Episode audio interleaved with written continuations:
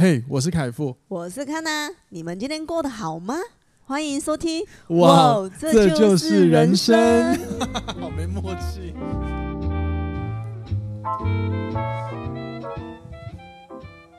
欢迎收听，哇，这就是人生。大家晚安，大家早安，我是凯富，我是康娜，欢迎回来今天的节目。我好久没有连续录两集，我只是觉得有点累，靠，好废哦，才两集就那么累了。就因为那个。呃，因为我准备下一周要去那个大学讲课，那通常这次大学讲课的时间，通常都是我们平常录音的时间了，嗯、就是我们尽量都会在呃节目要更新的当天或者是前一天，嗯，进行录音，然后我们可以把哦、呃、最近有没有什么可以分享的事情，一次就是比较及时性的分享给大家。那这一次呢，因为要去讲课，所以我需要留一点时间下来再多一点准备，所以我就只能先邀请我老婆今天一次录两集，对。嗯那因为这接下来这节呢，我们是要来聊跟与沟通有关的事情。嗯，好，那希望今天大家这个沟通呢，可以好好的吸收一下。那我也会分享一些我在教沟通技巧的时候会提到的一些东西，所以我至少我自己此时此刻，我觉得应该是干货比较多了。嗯，那也希望可以让大家听完之后呢，可以呃对沟通有更多一点的了解。当然，我还是先讲一个结论，就是你。讲粗鲁一点，你他妈必须去练习。嗯，你不要那么不练习，就期待什么别人要来理解你。没有沟通就是要练习的。嗯、好，表达说话这件事情是要练习的，嗯、好吗？那我们就废话不多说，准备进入今天的主题喽。哎、欸，那个沟通的话，是不是说句白白话一点，就是见人说人话，见见鬼说鬼话，是吧？哦，应该吧，我不知道怎么回答。所以你刚刚说，你刚刚说你要开场就讲这个。对呀、啊，因为我觉得，啊、我想讲这个，因为我觉得不是，因为我觉得沟通就是见人说人话，见鬼说鬼话。因为以前很常有人跟我说，哎、欸，你们天秤座就是很很能见人见就说人话，见鬼说鬼话。哦，你一说就是说你们嗯，就是很懂得看人家的脸色说话，看场合说话。嗯、所以这样算沟通吗？算，反正。对方有舒服就好。这是什么答案呢？反正沟通的有一个要点就是双向交流嘛。那什么叫成功的沟通嘛？我们就是第一个，可能你可以说服对方嘛。第二个就是你可以嗯，成功让大家听听你说话是喜欢的嘛。嗯，或是让对方明白、浅显易懂、理解也是一个，或者是你们在你们达到共识都要算嘛。嗯，对啊。那你看你的。方式可以让各个不同的人达到共识，嗯，对，不要用一个方法去改变，呃，去跟所有人沟通嘛。有些人就不吃这一套的嘛，所以你很聪明的嘛。哎、嗯，我觉得这是你们这个性格很优势的地方。所以人家说天秤座人缘好，我想这也是他们的本性。嗯哼，对，因为康乃已经有常常好几次就是发生了，就是呃，跟人际沟通上面我觉得很聪明的地方，就是、啊、就是不会跟人成冲突，或者还有些想法。对，even 他是面呃面对到他不是很喜欢的人，他还是会有他对他的沟通方式。嗯，那他也不会那么快就立马就是直接远离这个人。嗯，对，他会再愿意多跟他谈几次。然后如果真的不行的话，就自己退开。嗯哼，对，但是他不会造成那种很很尴尬的窘境。像我，我真的面对不喜欢的，我就会很直接说我没有兴趣，谢谢。嗯哼，对，我会比较偏这样子。对啊。那我也不觉得这样有什么不好，反正就是每个人个性啊。嗯、但是个性里有优点就有缺点了。嗯、像我这样子，就是我可以不拖泥带水。嗯，那康纳的问题就会可能有些问题就会比较拖泥带水。嗯，所以有时候会搞到自己心里会有点压力，说不定。嗯哼，对，好吗？好，所以我今天其实想要来聊聊这个。那我我想聊这个，这今天这个沟通是，我发现很多人在讲话，真的就是没有那个意思。嗯，好比说有些呃，无论是朋友或者是伴侣之间的争吵，可能比如说。假设假设 A 已经内心很有压力了，最近有很多压力，很多压力压在身上。然后 B 说出一句关心的话，或者是问呃问他问问对方的一个疑问句，然后 A 就生气了。可是 B 可能没有什么意思，但是 A 听下来就会觉得不舒服。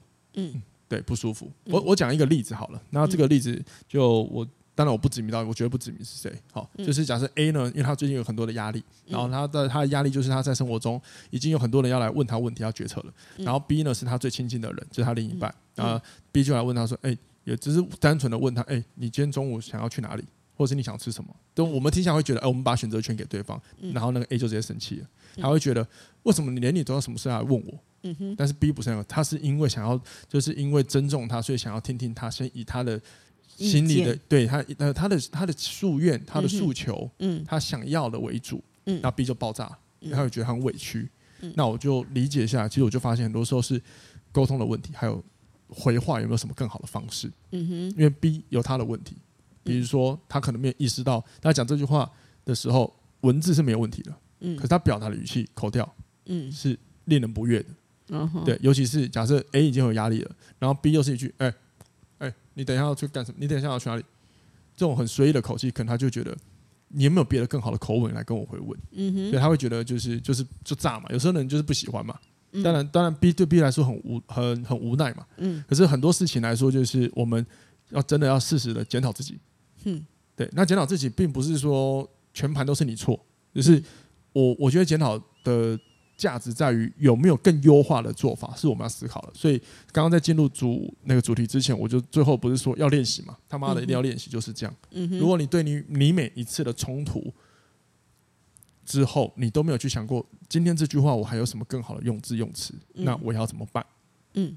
好，所以第一个，我先跟大家先讲一个很重要重点：阅读、看书，嗯，或者是你就去多听一些 podcast 频道。那你不要听那个娱乐性。我我不是说娱乐不好。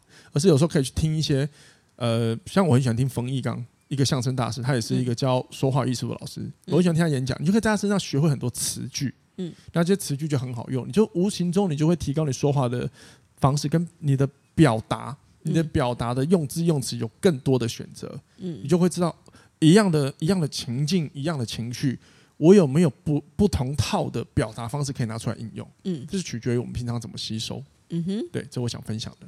好，那你那你有关于沟通？今天我们这个主题，你有没有想到什么也是很常见的沟通冲突的情境发生过？我觉得家庭上比较多。嗯、哦，家庭也是一个。我最近也听了很多这个家庭比，比如说，其实父母只是想要关心小孩，说你最近工作的如何？可是父母都会用一种啊，你最近拢无咧创啥会？啊，到底有在做代志不？然后小孩子就会火大说：“我明明就有在，我明明就有在做事情，可是你都没有看到我认真做事情，你只是看到我说我在那边滚来滚去，滚来滚去，说啊，你拢没在被做代志，你搞在你做代志。”像阿春就常常这样对我讲。我我觉得不是，不只是阿春，是我觉得是呃普罗大师的父母。对对，有可能会。嗯，像阿春就可能常常就是，比如说呃，假设我一个水，嗯，我想一下，我有什么可以举例？哎、欸，我最近我常我常我常常我常常干掉的是什么去啊？我突然我突然我意思，我每天在干掉什么啊？什么、啊？没有了，什么乱干掉？我也常被干掉啊。反正 anyway 就是他会看到，去比如说他可能假假设他听到，假设我我不想把水打翻了，然后不是对不起，比如说水翻倒了，他可能他看过来就说你为什么要打翻了？嗯，他可能没有，他可能没有，他我就说你可不可以先问一下刚刚发生什么事情？嗯。对，他可能不是我打翻的，嗯，可能是假设是卡纳他打翻的，刚好我在亲，就说是我打翻的，类似那种状态，就在眼看到什么就是认为是什么，类似这个举例啊，嗯，对啊，当然诸如此类还有很多，反正但是我觉得这个对我来说还好，我只会用幽默的方法干掉回去而已，我就很白痴，那我妈也会用很白痴的方式回答，我觉得智障就解决。可是这种情况在有些家庭，他就会变得很严肃，对，他就很严肃，就是你不可以忤逆我，就算我是错的，你也不能说我是我错，因为我是你父母，嗯，哦，没有，父母是要教育的，各位。对，因为我觉得很超超狂妄。对于现代台湾社会来讲，还是会有一种阶级在，因为他会觉得说，我就是为了你好，啊，我只是关心你，为什么你要反应这么大？对。可是有时候那个真的是问话的口吻跟用词，你就会让别人火大。对啊，所以我我觉得就是第一个，呃，我我觉得要避免一个沟通冲突，有一件事情是。我们没有办法去要求别人做什么改变，但是我们一定要意识到现在这个情况适不适合跟他讲下去。嗯，我觉得踩刹车不代表说你是退让，踩刹车只是因为你知道哦，现在我在讲 A，你在跟我讲 B，因为我很讨厌这种人。嗯，啊，你像你知道，我讲个好笑的，我老妈很喜欢用这个，就是我也教大家怎么去区分你这个现场这个假设你们正在争论，需不需值不值得你花力气？嗯。我妈小时候，只要任何事情我在跟她讲的时候，她最后都会讲。她只要讲不赢我，她就讲出一句：“啊，我把跟你讲，我让金毛来赶口令弄在。”然后我小时候想说她真的不舒服。然后越来越大的时候，我就发现他这个不舒服一个月太多次了吧？我想。看我在打刚打过问问破二杯，我现在知道，我原来后来长大才知道借口。哦，我现在每次都拿这个攻击他，都觉得很好笑。可是也就是说，你只要听到这一个眼前的这个人，无论他是谁，他回话的内容开始有一些情绪性字眼，嗯，你就要注意哦，我们已经不在同一个频率上了。那这个时候，你就想象用理性的人，理性要跟感性沟通，那是很痛苦的。所以就先暂停。对，你要先离开。但是很多人是过不去这一关，他会觉得我。一离开就是我好像是输的那一个，但是我真的很想要跟大家分享沟通这件事。就我以前所犯的错，包含的我过往，比如说与人、员工或者是过往的一些情感，我觉得我的做不好的点，然后都在于就是我发现我们都想要成为赢的那一个人，嗯，所以我们才会一直都学不会沟通。所以沟通没有输赢，它只有你怎么样的在这个沟通里找到。此时此刻，你觉得最关键性的选择，嗯嗯，所以还是我们这个平台讲的，真的就是选择了。我觉得很，我很棒，我觉得很，我我自己很喜欢这个观点啊，分享给大家。你知道吗？就算一本是佛陀的哲学，我昨天听那个一个就是佛教传递者，他会分享佛陀的很多内容。从今天的白话文来看，佛陀不是要告诉你怎么做，他只是告诉你要看怎么选，就是他可能跟你讲很多观点啊，你要怎么选，你要自己决定哦，我不能哦，嗯哼。对啊，就是人活是这样嘛。嗯、那我在沟通上也发现，它是观点的选择。任何事情都是观点，你怎么选择？甚至你学完，你觉得你退让这件事情，你会觉得委屈，那是你选择的委屈。如果你有听上一集，就知道很多东西是对比的。那你可以换一副另外一个有色眼镜戴上去，或摘掉你的有色眼镜来看世界，很多事情会不一样。嗯，好，那接着呢，到底要怎么让沟通这个艺术呢，可以更慢慢上去呢？我觉得我们还是要学一下一些。跟沟通有关的一些一些简单的知识啊，首先第一个我想跟大家分享叫做支持型跟转移型的对话。你会发现为什么有些人你跟他沟通的时候你会很快乐，你会想跟他聊天，往往这个人他一定很对你的事情很好奇，嗯，然后他不会在第一秒的时间转移话题，嗯哼，这叫支持型对话。嗯，举个例，康康你今天吃什么？吃兰州拉面。真的哦？啊，好吃吗？还不赖。啊，那那那价位多少？价位中，那、啊、你觉得？那你觉得好吃的地方是什么？好，诸如此类，这就是我们要去理解他的问题。当然，我刚表达没什么情绪。对，嗯、那有一种情况是这样：你今天中午吃什么？兰州拉面。哦，真的、哦？哎、欸，我们等下去买蛋糕好不好？好。靠腰讲了一个不好的示范，我是因为你想吃蛋糕。我是支持型沟通者。可是跟可是各位，刚刚我那个角度就是。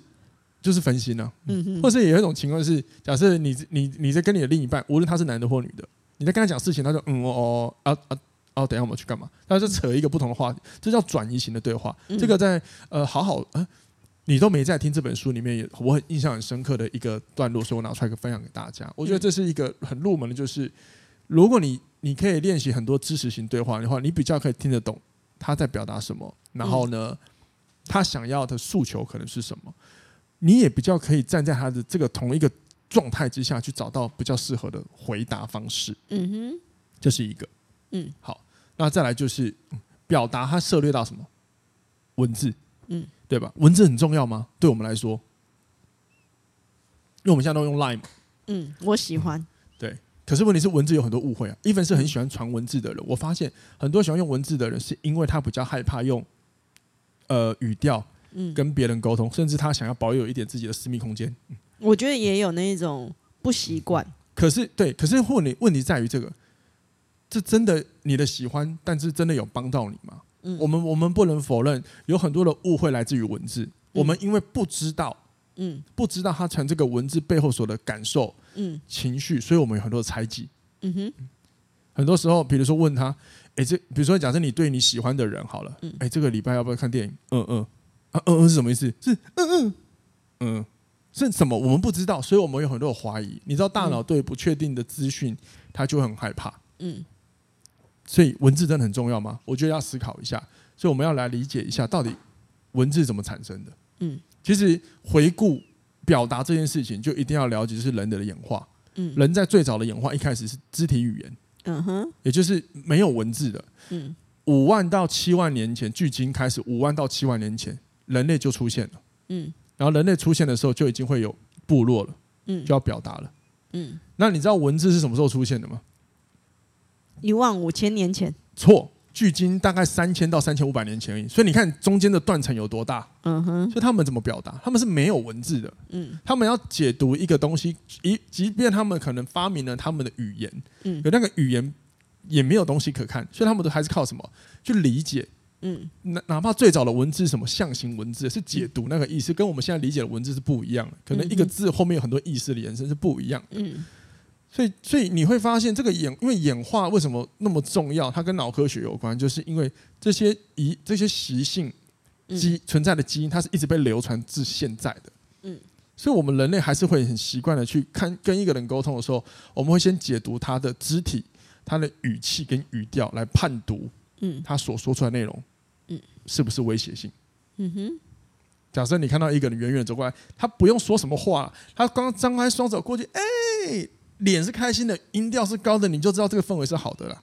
嗯，啊，如果你看到一个人很脸很臭，拳头握很紧，然后跑很快，然后一直呃，他根本就不用讲我要杀你，你就知道他来杀你了。哎、欸，我觉得那个跟 我觉得我举例的好好。那我觉得跟那个动物，我也要讲，跟他讲这一段。跟我家的狗，跟跟我家狗就是宠物们，宠、哦、物就是就是这对解读的，所以你用那个很。其实你是用很愉悦的语调，可是你用是骂他的词，他会他是感觉得到，他是感觉他会以为你是小朋友也是开心的，结果其实是你你那个文字是骂他的，他他也没错。所以这个要解读到，再解读到一个从脑科学来看，这个都是情绪脑。所以为什么我们常常说很多不确定性跟人的情绪是很棒的一个事情，但是也是我们一定要认识为什么一直现在有很多的研究科学都会。尊重情绪这个事情，因为情绪是最早就有的东西了。嗯，最早最早就有了。嗯，对，就是就就就是就是如此。嗯，那我们对于文字的应用是距今大概此前的三千到三千五百年，三千五百年前，所以我们对文字的应用还没有算很长哎。嗯，对啊，相比五万到七万年前就有人类，而且你知道五万到七万年前人类的本能就是为了要生存在那个狩猎采集的社会，而且我们以前就是部落社会嘛，我们人类对三件事情是非常有。呃，你要说大脑的记忆性，就是大脑对这三件事情会特别的关注，就是第一个就是动植物，因为他要知道哪些东西可以吃，哪些不可以吃。嗯、甚至我看我看我看书本，嗯，记录写很酷哦，他们会知道说这个菇可能在春天的时候是有毒，但是在冬天是没有毒的。嗯哼，很屌哎，记到这样子哎。然后第二个就是，哎，第二个是什么？我想想啊，行动，嗯，地形，因为。嗯因为要移动，所以我们要知道什么地形，什么时候气候可以迁移到哪边。嗯哼，这是我们人类距今到现在，我们在基因里我们不会忘记，大脑会一直记忆的东西。嗯哼，大脑记忆容量有限嘛。嗯，对啊。然后第三个就是社会，呃，我我简单讲叫社会性。嗯，也就是说他们在部落里，哎，各位不要小看那五万年前那种原始人生活，一个部落里就有八卦哦，甚至他们还要防范说，哎，假设假设我是女生，我们要防范哦，还有甚甚至我的家人就要防范。可能隔壁隔壁的那一个男生都会来找我麻烦，我要把他挡掉。嗯，这些都是我们记忆住的。嗯哼，可是文字呢还好。嗯，那文字的出现当然是帮助我们解决了很多我们大脑没办法记忆的过程。嗯，可是因为它的演化真的比那个它的它的来历是比我们的呃其他的肢体语言比较晚，所以有了某方面我们其实你如果你要仰赖文字的话，可能你还是要理解，更多时候良好的沟通，我们要靠的是肢体跟表达。嗯，这件事情，嗯哼，而且你知道，人类真的刚开始最早有记录的文字是用在什么地方？你知道吗？用在什么？买菜。我要记账，类似类似，对，就是记账，超好笑。就是人类目前呢、啊，真第一个使用文字的是来自美索不达米亚平原的苏美王朝。嗯，我我记得这个书是呃记录是这样写的，而且很好笑。很可惜，它不是一句什么第一个有记载的文字，第一个哦，是最早被找到第一个，并不是什么什么厉害的金句。靠腰是一个，好像我我那数字我记得太深了，叫做好二九零八六的一个单位的谷物的那个什么计算。简单简单来说，最早使用文字是用在数字。然后是为了记录什么？因为他们以前记东西是用石板，但太堆叠太多，那种石板你要怎么翻找资料太麻烦了嘛。然后，但是你又不用又不行嘛，因为不然那么多东西，一个国家的所有的你的税收你根本没办法记录，你怎么去找资料？嗯，然后全部都是用在数字。然后发明文字的是一个莫不知名的会计师，嗯，超好笑的。我好聪明啊！哎，这我就觉得你讲的好笑。对，没错，就是所以，所以我这一段想讲的就是文字真的很晚发明。嗯、那我们人类对文字的应用很重要，文文字帮助我们人类有很多的便利性。嗯、可是我们在沟通这件事情不是只靠文字。嗯，所以有时候才会发生一个问题，就是说出来的内容我没有什么意思，可是为什么对方觉得很生气？嗯，问题就是出底，你的肢体跟你的语调可能有问题。嗯哼哼，这才是一个关键。嗯，所以这个时候这个问题要怎么解决呢？我我个人是非常鼓励，就是大家练习照镜子，嗯，看一下你自己说话的盲区。嗯，对，像像我有些朋友就是，呃，跟我分享到这些问题的时候，我说你没有看过你自己讲话的样子，他说没有啊，嗯，然后我就我就直接说，其实你讲话是看起来很凶啊，他说看真的假的？屁，我才没有凶嘞，像我妈也是啊，嗯嗯，可是他后来他好像也接受，真的我不讲话好像真的很凶这件事情，嗯，对，问题就出在这里，所以练习看一下自己的样貌，我们才能够不会一直聚焦在我哪有那个意识的这种盲区，那如如嗯我很容易就，哦哟，不是很容易。我好像也没有试着照着镜子这样讲话，谁会很难会照着镜子讲话吧？还好啊，你就可以看看啊，嗯或者是你看影片啊，录影也是个方法啊。录影嘛，就是看看录像你你讲话的样子。因为嗯。我自己会了，因为我自己我自己有个习惯，就是我在备课的时候，我喜欢模拟演讲，嗯。那我都会在我自己的工作室就是空间之下走。那我有镜子，所以我会看到我镜子中的自己是什么模样。嗯哼，我我觉得这个谁，你刚刚是说谁会这么做，但是不代表他不能做啊。那是因为大家没有去做，所以就觉得这不好像不合理，其实是合理的啊。嗯我们已经讲了开宗明义这一今天这一这个主题就讲，这是要他妈要练习的。嗯哼，那你希望你不要每次都讲话都受委屈，你就要练习啊，嗯不然你永远就只能成为受害者，觉得哎，全世界都误会我了，你们没有了解我，那我不要出门，我不要跟人家社交好了。嗯那不可能，人类就很需要社交啊，嗯哼，人类就是个社交动物啊。嗯对啊，嗯，好所以我觉得看一下镜子说话是还蛮重要的。嗯，那那如果你硬要在这边给你一个接收讯息的科学，其实你该会简单记就是这样子好了。我们在跟人说话的时候，我们就是从文字，还有我们的语调，甚至可能把我们的肢体语言传递讯息出去嘛。毕竟我们现在是靠文字嘛。嗯。但是呢，我们也要了解，对方在接收讯息的过程，可能是先从你的肢体，他看到你的肢体，然后听到你的语调，才是文字。嗯。对，所以有些人你会发现，他可能你还没有讲，他可能就对你有点敌意了，因为他先看到你的肢体，甚至产生陌生感。嗯、就是这个是在接收讯息上的一个一个一个一个顺序啦，各位要了解一下。嗯，那文字，我还因为我很想提醒一个，就是我觉得大家很喜欢用简讯来传递重要事情，像我只要谈到重要事情，我一定用语音，要么就直接打电话，因为文字真的后面有太多你没有办法可以表达出来的情绪，所以很容易有误解。我不喜欢这种误解。嗯，再来就是。各位一定有试过，一定有了解。如果你今天谈公事，你真的要把你现在讲的公事讲的巨细靡遗，你的文字要打一大串。可是因为是我们现在又是专注力下降的时代，所以各位很喜欢用，大家很喜欢用很简单的文字，想要表达一个很长篇的大论，这是有问题的。嗯，所以你会发现很多时候简讯传来传去超浪费时间的，你就直接讲电话就好了。嗯，我是很喜欢这样的方法，避免误会。嗯，那同一时间我也觉得想要额外分享一个就是。大家都很喜欢去看一些短文或者是很快的短影音来获得资讯，但是我觉得这其实是有问题的，嗯，因为真的有价值的东西怎么可能这么短去讲完？那那如果我看长影片，可是我用快转两倍看完嘞，但是你开始看了，可是还是有问题啊。就是简单来说，我换一个说法好了，如果说你你也是有有需要去产文的文章或者做影片的，反正你也遇到了，就是有人告诉你专注力下降，我们先不管流量问题，首先第一个你要了解是。跟你讲的，跟你讲太长的那个，你要去看医生，是为什么？你的大脑出问题？你大脑生病了吗？啊专注力怎么变那么低？你的大脑要坏了吗？为什么没有办法去看这么多东西？高价值的内容，它怎么可能是一两句就解决？除非是有一些重点式的浓缩可以的。可是呢，even 是我自己浓缩了很多重要的内容，其实包含还有很多可能可以举例的事情是可以端出来用的。只是我在 podcast 里面，我早就把它拆了非常多的细节跟单集。把它个别挑出来讲，你要把它全部整合成一一个一个讲座也是可以的。嗯哼哼，对啊，那到时候再放入我灵机一动，或者是我最近的体验，那才又是新的东西嘛。嗯哼，对啊，这么额外分享给大家。嗯，好，所以最后我们来聊一下，到底什么样的表达呢是最好的？看来你有觉得吗？听完刚刚这么一大串之后，你觉得怎么样的表达呢？其实呃是一个很好的方式，可以促进彼此的沟通。我觉得就是先。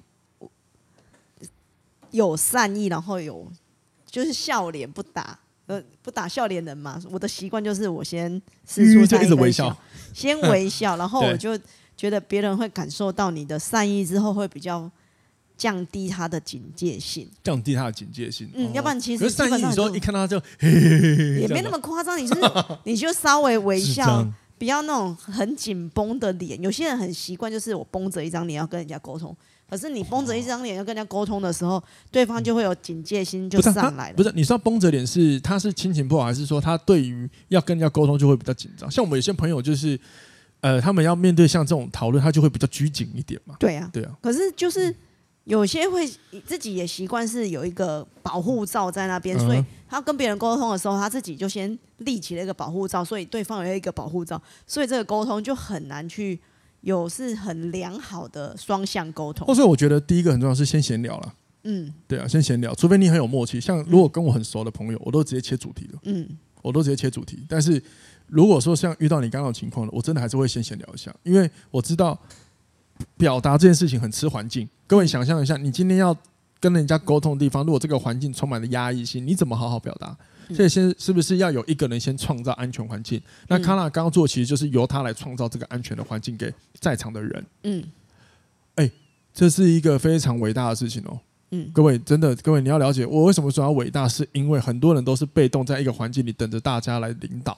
嗯嗯，对。可是如果说今天我们可以愿意先跳出来的话，其实并不是强出头，反而很多人在内心会感谢你哦，因为这个有时候涉猎到一个人的人格特质。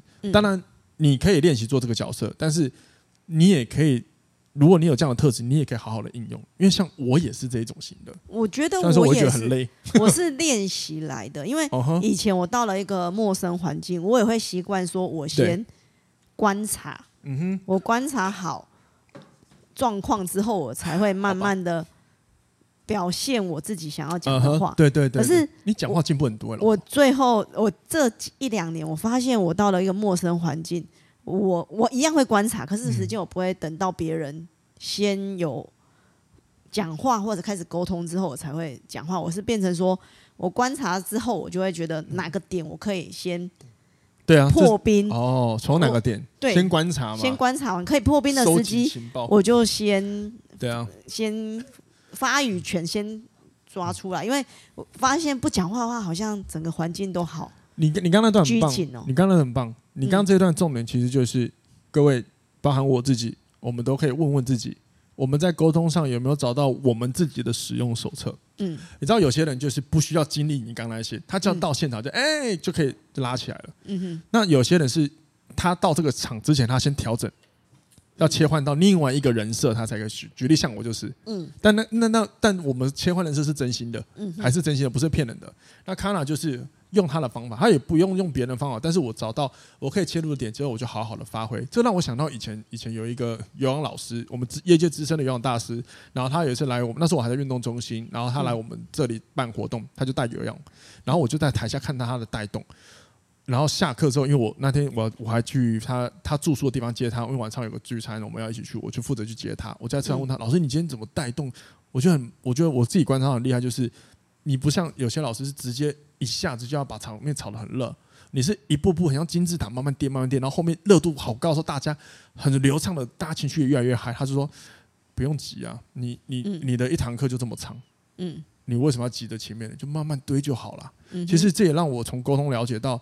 有些人可能像康兰，你也是，我们就是慢慢一步，不用急。但是我只要找到对的点，我一步一步的升温。嗯，这个团的氛围的经营也有不一样的面貌。我觉得很，就是你让我想到这件事，我觉得很有趣。嗯哼，对，真的真的很棒。那刚刚讲到有人是要切换人设，像我觉觉得就是了。嗯哼，所以我觉得先找到你可以的方式啊。嗯，好，那当然我我自己也有我一个另外一个想分享给大家，就是跟今天这个主题其实。有没有一个最好的表达方法？我想分享我自己的方式。那其实我也在标题写了，就是你可以善用这一句：“你希望我为你做什么？”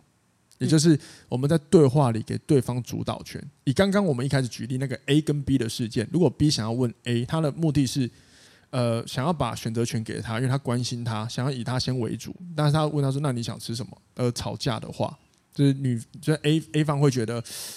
已经很，他因为我们已经讲他的情况，可能是已经很多人每天都要问他问题，征求他意见，他已经不想做决策，所以他很爆炸，很生气。嗯，所以这个时候 B 的可以做法是，你你今天想，呃，你希望我今天买什么给你吃，或者你今天希望，呃，我煮什么给你吃？嗯，用这样的方式给对方主导权，嗯，对，或者是我今天能，你希望我今天买什么之类的都可以，或者是、呃、你希望我接下来为你做什么事情，嗯哼，用这样的角度，就是我来为你做，而不是哎、欸、你要做什么，那你来帮大家决策，嗯哼，多放了一个我跟你，其实有的时候会不太一样，嗯，这是顺序，对，在这件事情上是可以这样子做的，嗯哼，像我很想要问卡娜，就是。呃，男生来总是会面，男生跟女生相处总是会遇到月经来的时刻。那无论你再怎么的贴心，你知道他女生来不舒服，你可能知道有很多暖心的方法。但是我们以以我自己来说好了，我不敢保证这是不是每一次看了要的，所以我每次他来他不舒服，我都会问他，那你希望我为你做什么？嗯，对我只我要让他知道的是，我愿意为你做事情，然后我也把选择权给你。但是同时间，如果你可以告诉我你真的的想要，我也不用猜测。这是一个可行、可能可以的方法。嗯，对，嗯。那再来，有另外一种窘境，就是针对有些人，可能你你给他，你告诉他选择的时候，他不要。嗯。但是你当你自己帮他决定，你是你帮他做了一个决定，然后这个决定的背后是因为你主动替他着想，就对方却生气。嗯。那怎么办？就是不要在这两个地方找答案。可能跟这样的人沟通，你可以选择：哎，我现在有两个方案，你要选哪一个？嗯。A 是怎么样？B 是怎么样？那你要选哪一个？嗯，这可能也是一个可尝试的路径。嗯，那这边我想要讲的就是，不要不去想还有什么方法来表达你想说的内容。嗯哼，就是你要多练习，多去想。嗯，这是一个方式。然后改变一下你的表达的语气，但是一定有冲突，因为至今我我有时候我也会有没有耐心的时候。嗯，所以我们的肢体语言可能也会让对方感觉到压力。那我不是圣人，这一集听完你也不会变圣人。我们都我们都会犯错，只是说多了解一点，多给自己选择，我们可以降低那一些可能会彼此产生误解的时刻。啊，比如说对方生气，或者是我们自己委屈的这些时刻，如果可以从十次会发生这样的事情变成八次，那是也是一种进步。嗯，然后到偶发，那不是更好吗？嗯，因为人终究是情绪性动物，难免我们会有一天。可能真的压力很大。上述我们今天讲的全部都是废话，他就是不爽，他就是不爽。嗯，那怎么办？对啊，那就取决于我们要不要离开这个环境了。我觉得有时候沟通失败是以前累积的经验呢。比如说举个例子哦，嗯，就是比如说你每次都问我说：“哎，卡娜，你要吃什么？”哦，是。然后我就会说：“都好，都好。”然后或者是你帮我决定了说：“那我们今天吃那个，吃吃那个。”然后我就会不开心。然后不开心过，我说比比喻，然后 我今天才知道，所以你就会变呃交换身份啊，就比如说我这样买的东西给你，你不喜欢，然后久了就会觉得说，哦，那我选择的你都不喜欢，那是不是我下次买的时候只要买我要的？你对对对，你要的你就会自己去买。可是我的用意只是说，哦，我让你选择你想要买的东西，你想要吃的东西。对。可是很常被对方误解说。你怎么只买自己的？你不帮我买？对啊，对啊，对啊。然后没错，没错，没错。然后累积久了的情绪就会爆炸，就会吵架了。我最近听到事情也是这样，就是他有一点，有点类似，但是它比较，它有点类似，它其实也是取在于，就是可能我我每次帮 A 先做这个事情，我不是说刚那个是另外一个，我一直用 A 来形容。我每次都帮 A 问他，可是他会生气，所以有一次我就自行做了某一个可能我觉得是可以体贴他的决定，就对方爆炸。对对。我觉得这样也是沟通不良的一种。对，所以所以变成是双沟通是双向。嗯，所以呢，真的是彼此要讨论怎么说话最好。像我跟卡娜就真的做过这个。我们以多多少少我们是不太吵架，但是还是会有遇到一些可能不开心的时刻。然后我会告诉他说：“他说你不要这样，我不太喜欢这样这样跟我讲，因为当你这样跟我讲的时候，我会感觉到什么什么什么，我会解释我的为什么我会有一点觉得不悦。嗯，然后之后。”他会换方法来跟我沟通，嗯，哦，我觉得这样比较良性啊，嗯，但是真的是比较良性啊，嗯，好吗？那上述，那当然上述，呃，还包含着我在跟他讲我不悦的时候，其实我也不是当下一生气乱讲，就是我是事后才跟他讲，而且那时候我的语调都已经调整过了，所以我们比较倾倾向沟通，而且是讲完两三下就开始笑的那种，嗯哼，就是因为我们已经吸呃吸收掉事情了，嗯哼，好吗？好，希望今天这期可以给大家就是不同的启发。好，那主要呢，其实这一集呢，最重要，我是想让大家了解那个文字啊，文字这件事情在我们人类的应用上很重要，但是对表达来说，可能不见得是最重要，又或者是它是有盲点的。嗯，因为这个跟演化有关系，是我很想让大家了解的。嗯哼，好吗？好，希望大家喜欢这一集。好，然后我刚刚有说到一个，就是你都没在听。好，就是我们刚刚讲支持型跟转移型对话，我觉得这本书蛮值得大家看一下的，嗯，因为他也在讲沟通这件事情，嗯，好，大家有机会可以看一下，好吗？嗯，那就这样子哦，未来有机会再跟大家分享更多沟通的相关议题，或者是不错的知识，也在 Podcast 跟大家分享，我们下次听，拜拜。拜拜。